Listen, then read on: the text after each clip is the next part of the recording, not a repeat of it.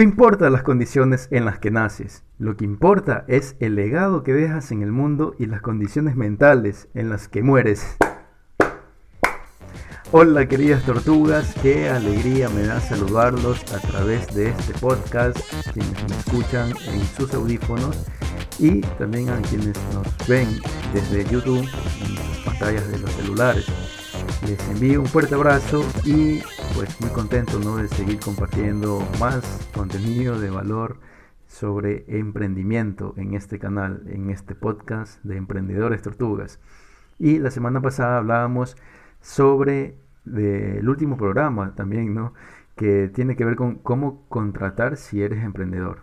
Eh, entonces hicimos la entrega ya de la tercera parte de ese programa y Hoy vamos a hablar sobre cómo hacer branding de tu emprendimiento.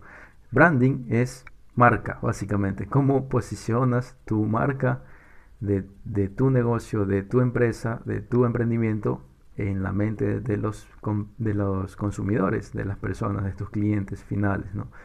Entonces vamos a analizar pues muchos puntos y quiero compartirte una frase también de Scott Bedbury que básicamente dice, las mejores marcas nunca parten del intento de crear una gran marca. Se concentran en crear un gran producto o servicio y una organización capaz de sustentarlo. Entonces no empiezan realmente con la marca, sino con lo que hacen. Si lo que hacen, producto o servicio, es de buena calidad, pues va a ser mucho más fácil posicionar esa marca en el mercado, en tu nicho de mercado. Entonces el branding es esta herramienta que hace que tu marca se tatúe en la mente de tus consumidores, de tus clientes. Pero durante este proceso debes pensar en hacer un buen producto. No solamente basta con hacer un buen branding, sino hacer un buen producto, un buen servicio que también haga más fácil el trabajo.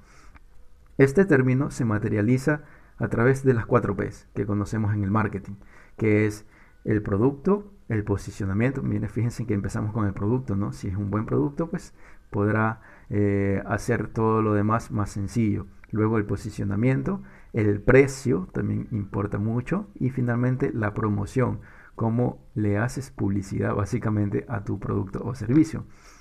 Pero a esta lista hay que agregarle una última P. Las 4 P serían las 5 P pero en el buen sentido de la palabra. La quinta P es el proselitismo. Hay que hacer proselitismo de tu producto. Y esto eh, finalmente va sumando puntos a tu branding. ¿no? Y vamos a hablar entonces en el programa de hoy acerca de este tema, ¿no? del proselitismo, que realmente es lo que han usado muchas marcas, grupos religiosos, políticos a nivel mundial. Algunos lo han hecho de una mala manera, de una forma equivocada en un mal sentido, pero eh, esto nace para hacer publicidad, para hacer una buena publicidad en el buen sentido de la palabra. Y pues han utilizado este proselitismo para obviamente obtener más seguidores y al obtener más seguidores pues pues tienen fanáticos de su idea y eso se viraliza, pero puedes viralizar cosas negativas. Así hemos tenido dictaduras, hemos tenido el, fascismo a nivel mundial, ¿no? Eh, y pues esto es utilizado de forma negativa, el proselitismo. Entonces, en este programa finalmente vamos a analizar cómo debemos contagiar nuestra idea de producto o nuestro producto ya culminado. Y no olvides que toda idea necesitará evangelista que hagan esas predicaciones, que vayan de puerta en puerta quizás o de boca a oreja, predicando tu idea de negocio, tu producto. Eh, bueno, estos también van a crear una comunidad de seguidores, van a generar esa comunidad de seguidores que se reunirán con un objetivo en común. El mejor marketing que puedes hacer es el de boca a boca. Entonces eso vamos a analizar durante este programa y para no alargar más la introducción vamos a empezar ahora mismo. El primer punto de este programa, de este podcast, es contagia. Contagia, pues, ¿qué quiere decir esto de contagiar? Es, tiene que ver con algo de, algún proceso viral, alguna enfermedad, pues realmente es así. Eh, hace alusión a este tema, ¿no? El secreto del branding está en tener productos y servicios que sean de oro, básicamente, ¿no? O algo que tú puedas irlo puliendo y sea de oro. ¿Qué quiere decir esto? Que puedan ser un buen producto, que sea mejorable, pero que facilite todo el proceso de venta. Al final al cabo, lo que buscamos es vender. Para vender tenemos que crear un buen producto que se venda y luego ir haciendo muchas otras cosas. Entonces, vamos a ir viendo todas esas herramientas, ¿no? Si tienes algo que es oro, puedes cometer un montón de errores y aún así tener éxito. En errores en el marketing, errores en el branding, errores en la publicidad específicamente, ¿no? Pero si el producto es bueno, no te costará muchas pérdidas el haber cometido ese error, porque tu producto, como dicen por allí, eh, si es de buena calidad, se venderá solo. ¿no? Si no lo tienes, tendrás que hacerlo casi que todo bien. Hacer todo bien me refiero al branding, ¿no? Al, posicionamiento de la marca o del producto, si es que no tienes un buen producto. Así que facilítate la vida y crea algo que tenga eh, un impacto positivo en tu mercado y pues que finalmente cambie la vida de las personas quienes vayan a utilizar eh, ese producto o ese servicio que sea contagioso por sí mismo, que sea viral, que apenas salga en el mercado, pues la gente se muera por adquirirlo, como ocurre con los iPhones. El iPhone tiene una estrategia de branding increíble, pero también es un buen producto, ¿no? Es un buen producto, es un producto de calidad que incluso la gente antes de salir, de que salga el iPhone 12, bueno, el 13, el 14, el 20, cuando estés viendo este video o estés escuchando este podcast, no sé por qué iPhone irá en el mercado. Entonces, eh, lo importante es que te des cuenta de cómo la gente reacciona ante la noticia de que va a salir el nuevo iPhone. Asimismo ocurre cuando hay estas modas pasajeras. Por ejemplo, hace unos años los spinners, esas cositas que daban vuelta, eh, era una locura, ¿no? Todo el mundo empezaba a adquirirlos, los estudiantes, los chicos, para poder eh, estar a la moda y tener uno, ¿no? y era algo muy sencillo, ¿no? Pero era contagioso. Y entonces lo importante, que, lo más importante que debe tener tu producto es que sea contagioso para que ayude, pues, eh, en el proceso del branding. Y los elementos claves para este contagio básicamente son los siguientes. Haz algo que enamore y que envuelva a la clientela, como hemos hablado del iPhone, ¿no? Tiene que ser efectivo, tiene que ser inconfundible, tiene que ser emocionante, ¿no? Tiene que ser permisivo. Al ser emocionante genera, obviamente, valga la redundancia, emociones. Aunque a veces puede generar emociones negativas. Entonces debes procurar que genere emociones positivas. Y también tiene que ir respaldado por alguna mm, certificación, ¿no? Alguna norma de calidad o que la misma gente lo respalde, ¿no? Para lograr un contagio efectivo y hacerlo viral, es necesario que elimines barreras absurdas y que sea de fácil uso. Mucha gente, mucha gente eh, que crea nuevos productos debe comete el error de hacerlo muy complicado. Debe de enfocarse en esa tribu, en la gente que eh, son los early adopters, los llamados early adopters, que son los primeros en utilizar tu producto y ellos finalmente serán los que den el veredicto si es fácil, si es, complicado utilizarlo, si va a ser complicado, pues no lo van a usar. Si no lo usan los early adopters, no vas a poder llegar a esa masa, al gran público, ¿no? Para que todo el mundo utilice tu producto. Entonces necesitas eh, hacer manuales de instrucciones, todo lo que tengas a tu alcance para facilitar el uso de tu producto. No hagas algo complicado, porque la gente entre algo nuevo que recién sale, pero de difícil uso, muy complicado de manejar, prefiere quedarse con lo que ya está establecido. Entonces tienes que ir jugando eh, en ese punto de equilibrio, ¿no? Y el segundo punto de este programa, de este podcast, es que debes de reclutar evangelistas. Si hablamos de contagiar a la gente, ahora necesitas también evangelistas que contagien a esas personas, ¿no? A, los demás, a la masa de tu mercado. Y entonces alguna vez te ha pasado que te escondes de los mormones, ¿no? O de los testigos de Jehová. Pues conozco a mucha gente que, lo, que le pasa, ¿no? Que lo hace. Pues no quiere ser evangelizado por la palabra de Dios. La gente que se esconde de los testigos de Jehová o mormones eh, o no creen en esa eh, creencia, valga la redundancia, o sencillamente quiere huir de ellos, ¿no? Entonces, Eh, pues esto es porque la religión ha adoptado esas técnicas, así como la política, así como muchas otras organizaciones, el fútbol, ¿no?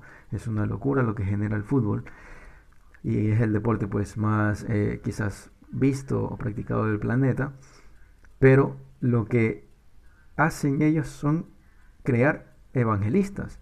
Cristiano Ronaldo, Messi es un evangelista de este deporte. Ellos con sus habilidades, con sus técnicas, con la forma de hacer goles, están evangelizando a futuras generaciones, ¿no? A mi generación, a las anteriores. Bueno, las anteriores lo hicieron eh, jugadores estrellas como Pelé, Maradona, eh, Bastituta, etcétera, ¿no?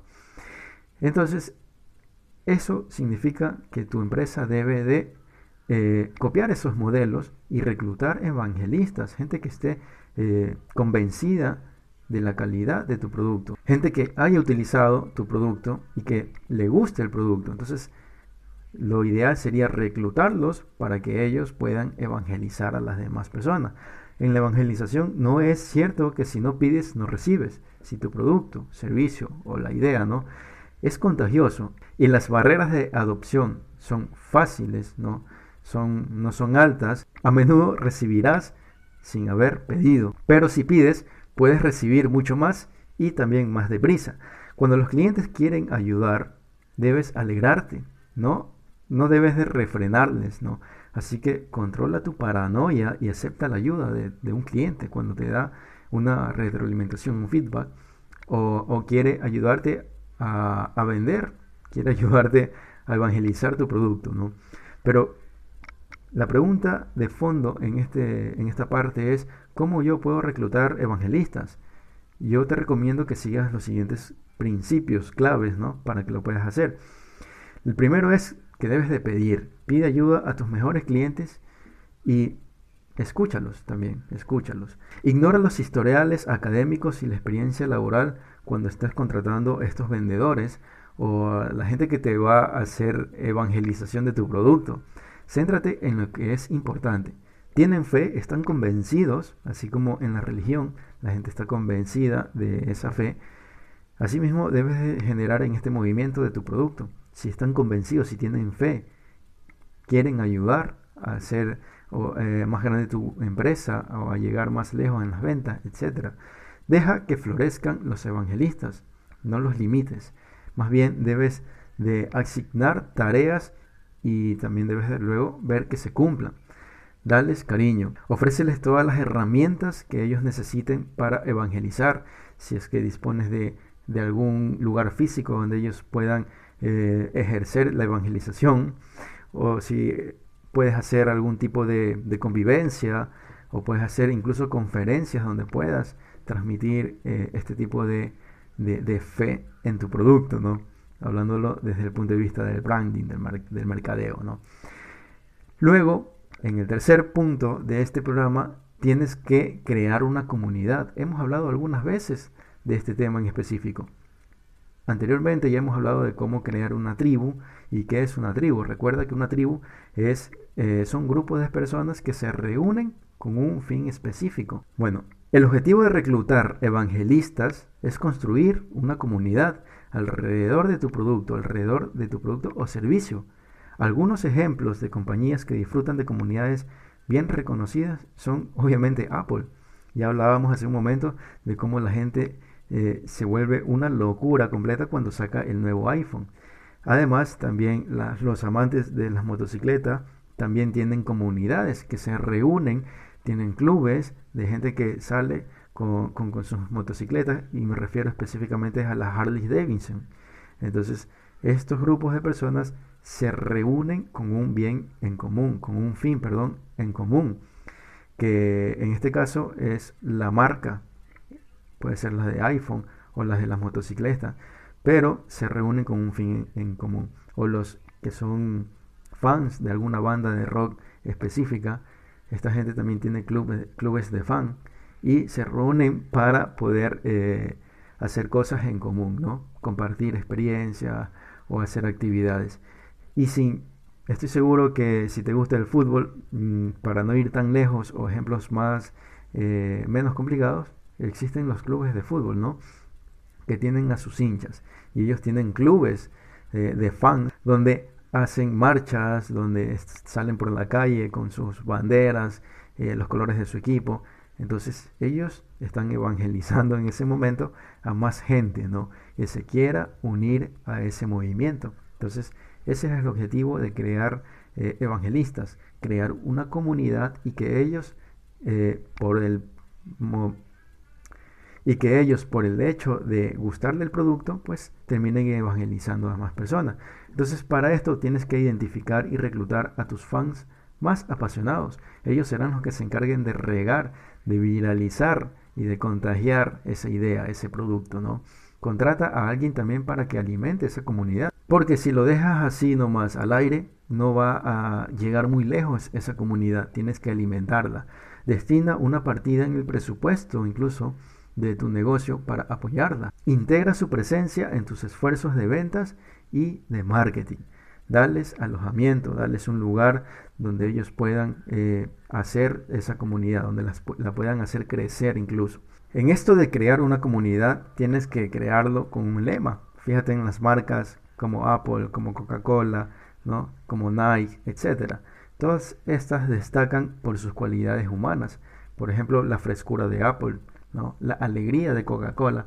Debes de enfocarte en estas emociones, en estos sentimientos que puedas generar en tus eh, fanáticos, ¿no? en, los, en tu comunidad, en la tribu que estás generando. Y ahora vamos a pasar al cuarto punto de este programa, que es, es mejor si es boca a boca.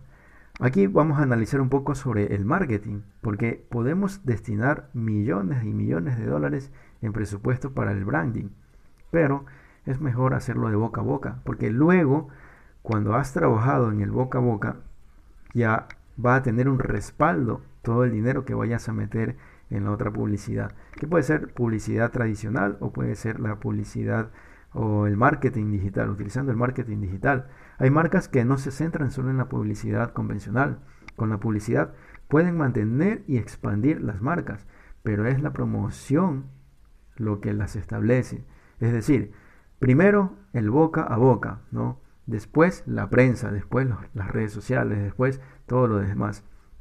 Pero si no tiene un respaldo de boca a boca, si es difícil para ti hacer que tu marketing se riegue o, tu producto se contagie primero con un marketing de boca a boca o de boca a oreja, pues va a ser más complicado también el resto. Va a ser eh, bien complicado, vas a destinar mucho más presupuesto y al final no vas a tener buenos resultados. Pero para lograr eso de boca a boca, insisto, volvemos al primer punto, que es tener un buen producto, un buen servicio, y eso lo hace mucho más sencillo. Siempre tienes que eh, hacer lo que predicas y predicar lo que haces. Eso es una parte lógica de este punto en el podcast.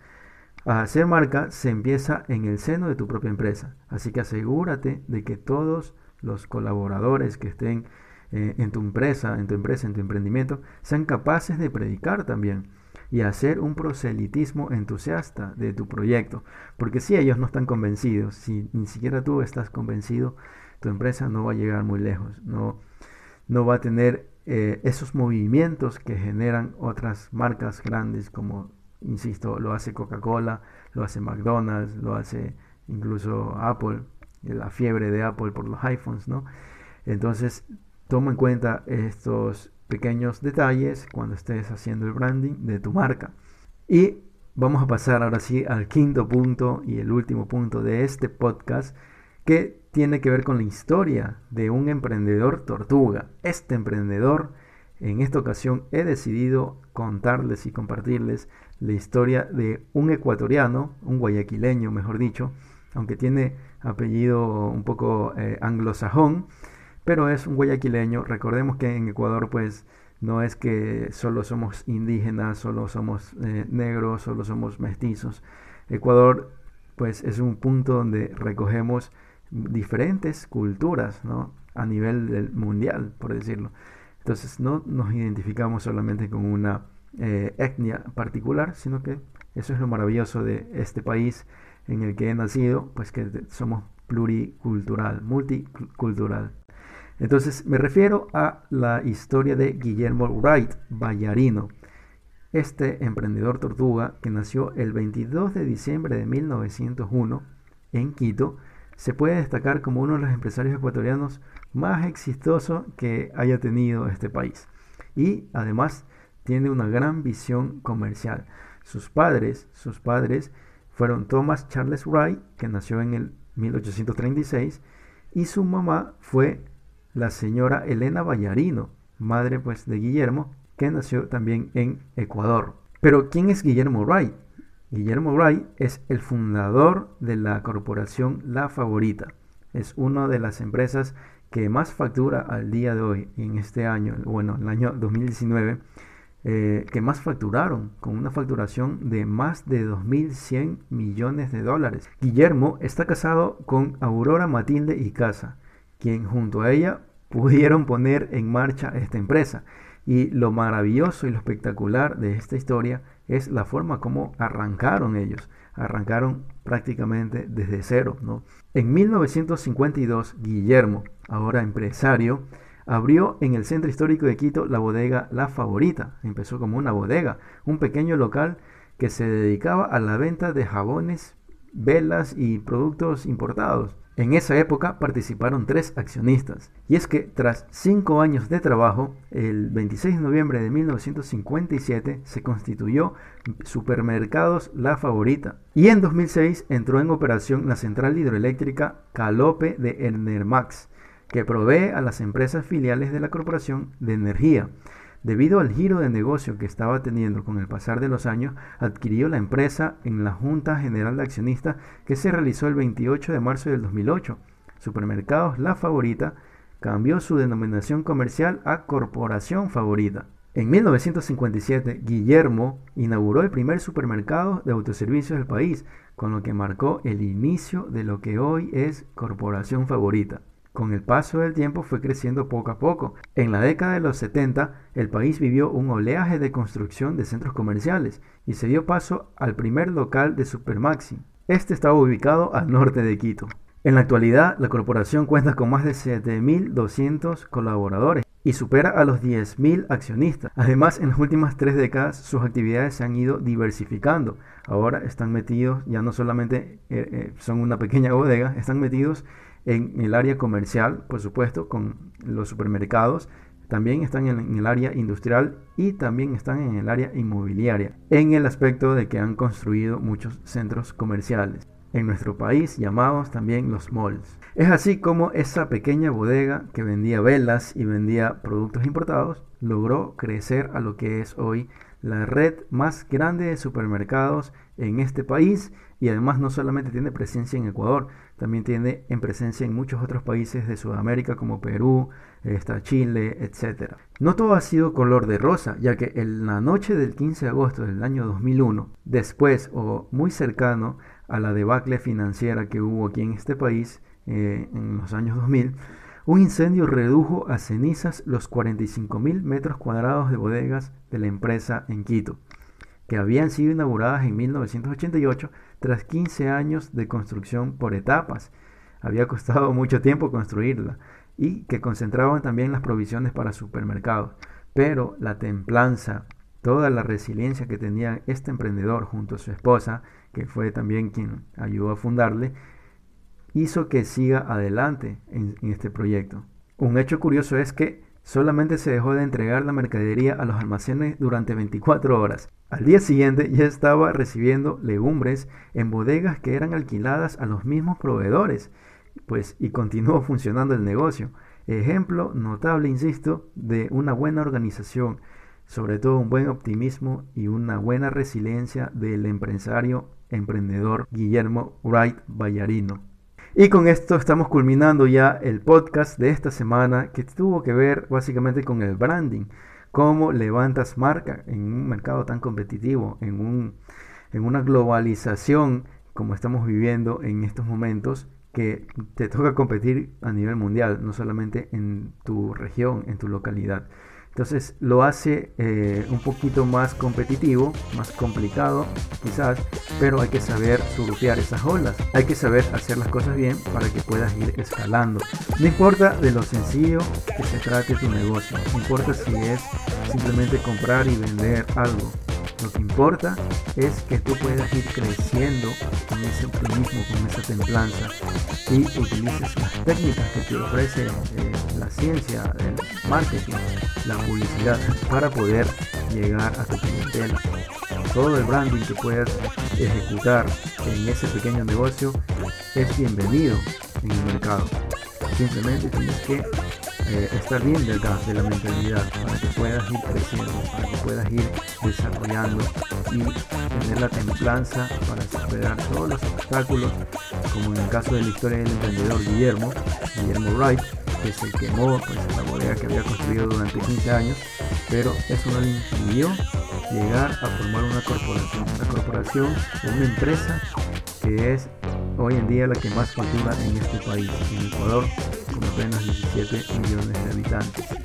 Entonces te dejo con esa reflexión querida tortuga, no sin antes decirte que si te gustó este material, lo compartas. No olvides que me puedes encontrar en las redes sociales, en Facebook como Robert Posligua, asimismo en Instagram con el mismo nombre, o escribirme un correo en rposligu.com y necesitas algún eh, algún contacto o necesitas conversar respecto a tu idea de negocio, tu emprendimiento, estás queriendo pasar de empleado a emprendedor, pues estaré allí para poder dialogar, para poder platicar respecto a eso, cómo lo tienes que hacer. Entonces, cualquier duda que tengas, ahí te dejo los contactos. Te envío un fuerte abrazo y no te olvides de compartir este material a quien tú crees que le pueda ayudar. ¡Hablamos!